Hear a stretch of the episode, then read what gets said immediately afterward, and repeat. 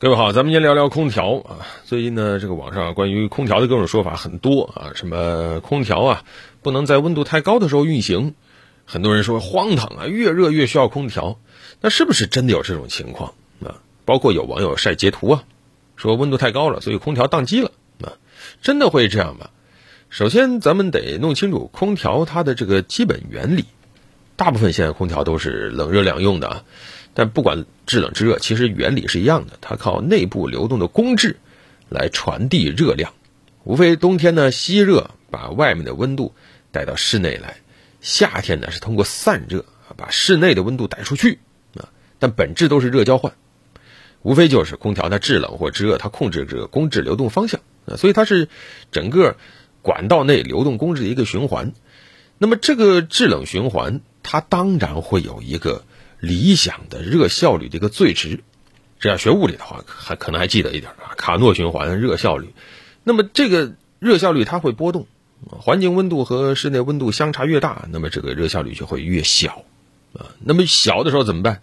那空调无非就是拼了命的工作嘛，我努力工作，那这个时候通俗讲它会更费电。那更费电背后是什么？更费电背后意味着空调它实际上工作的负荷就很大了，就好像一台车似的。你把这油门踩到死了，一个车它也有一个速度极值，不会说你把油门踩死，它的速度能无限的往上加，它加不了。所以在这个时候，就算压缩机它疯狂工作，但有的时候呢，它也实在是没有办法达到你要的设定温度。那这是什么情况呢？就是外界环境温度太高了，而你设定的温度呢又比较低，中间呢这个跨度，压缩机它实在是做不了。啊，这也就是所谓你感觉到的制冷效果变差。而且还有一个问题什么呢？就是空调它还存在一个过热保护，电器嘛，它是需要有这样一个保护的。如果温度过高，空调外机它检测到了，我这个压缩机的温度太高了，赶紧自动断电保护。那么这个过热保护的温度多少度呢？一般来说是能够超过你所在城市的最高气温的，一般四十五、四十八，实际上都没有什么太大问题。所以你说天气太热了，空调完全工作不了了，直接宕机了，可能性不大。但是你说温度太高，空调制冷效果确实变差了，这个也确实存在。那么在这里，实际上我们就怎么说可以有针对性的去调整一下啊，让空调它工作在一个更好的工作状态。怎么说呢？就是让它的主要的这个做工的部件压缩机有一定的这样的一个休息机会啊。也就是说，你别把室内温度设得太低，这样呢，它的这个热效率就能够相对高一些啊。但是呢，同时它也是硬币的正反两面。当压缩机工作的不用那么吃力的时候，那意味着你设定的这个室内温度啊，实际上它也不是那么的低，呃，那你的感受也就没那么凉快啊。当然，网上也有说有办法，那比如说我先开机，这个温度设置先高啊，然后再慢慢的往下调啊，让它先休息一会儿，然后呃让它一点点的运转起来。但还有一种说法是我先调低，然后快速降温以后再调高。实际上这两种做法都不是特别靠谱，都没什么作用。关键还是看你自己设定的这样一个温度。如果说外面很热，你设定温度真的很冷，那很有可能这个外机压缩机就得长时间满负荷工作，最后它自己会产生大量的热量，热量过多以后，呃，姑且不说它宕机啊，也有可能影响它的使用寿命。而一旦真超过它设定温度，自动关机也正常啊。但还有一种情况就是这个时候空调坏了。那实际上今年空调坏了以后，我们关注到又一个老问题冒出来了，就是山寨维修。啊，这个山寨维修呢，现在包括什么空调啊、电冰箱啊，在这个时候都是很容易遇到的。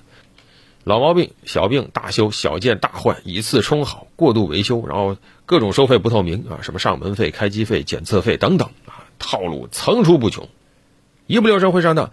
你像我们家如果家电坏了，我是绝对不会说我不在家的时候让他们随便找人上门修，绝对不敢，很容易上当。因为这个问题真的是一个困扰民生的老毛病了啊！但同时，它也是一个在这个季节暴露的非常充分的一个人民群众的极难筹判的问题。怎么这么难解决呢？其实归根结底是目前家电维修正规军真的是不行，所以才会劣币驱逐良币啊！因为这些年，第一也算好事吧，就是家电产品质量提升了，三包期内正规家电售后的维修量大大减少了，所以各大品牌它的这个。售后部门确实缩减了，再一个呢，消费观念有变化，很多产品大家也是以换代修，那正规家电售后维修量就更小了，加上还有各种成本，什么人工啊、租金呢都是越来越高，正规家电你想找还真不容易。那正规家电维修满足不了市场需求的时候，那山寨维修可不就冒出来了吗？啊，你虽然说有监管啊，什么家电维修服务业管理办法要求你得挂营业执照啊，明示你的各种什么呃质保期限、收费标准等等，但它都是山寨维修了，它哪有什么固定经营场所呀？你不太好去监管它，而且呢，它数量又很多，分布又很广啊。这个拉活的时候呢，也非常的热情，很多消费者也确实容易找到他。你图省事，一不小心就会上了他的当。那么这些原因摸清楚以后，其实想规避也有办法。第一就是咱们消费者本身提高警惕，千万别图方便就随便找一个维修点来，一定要去辨别。如果发现你的权益受到侵犯了，一定要搜集保存证据，别息事宁人，要维护自己合法权益啊。此外呢，就是这个。正规的家电产品的生产者，不要因为利益太小就放弃。如果你能拿出好的服务驱逐山寨维修的话，你一定会有好的市场回报的。消费者最终会信任你，最后就是闭着眼睛买你的东西。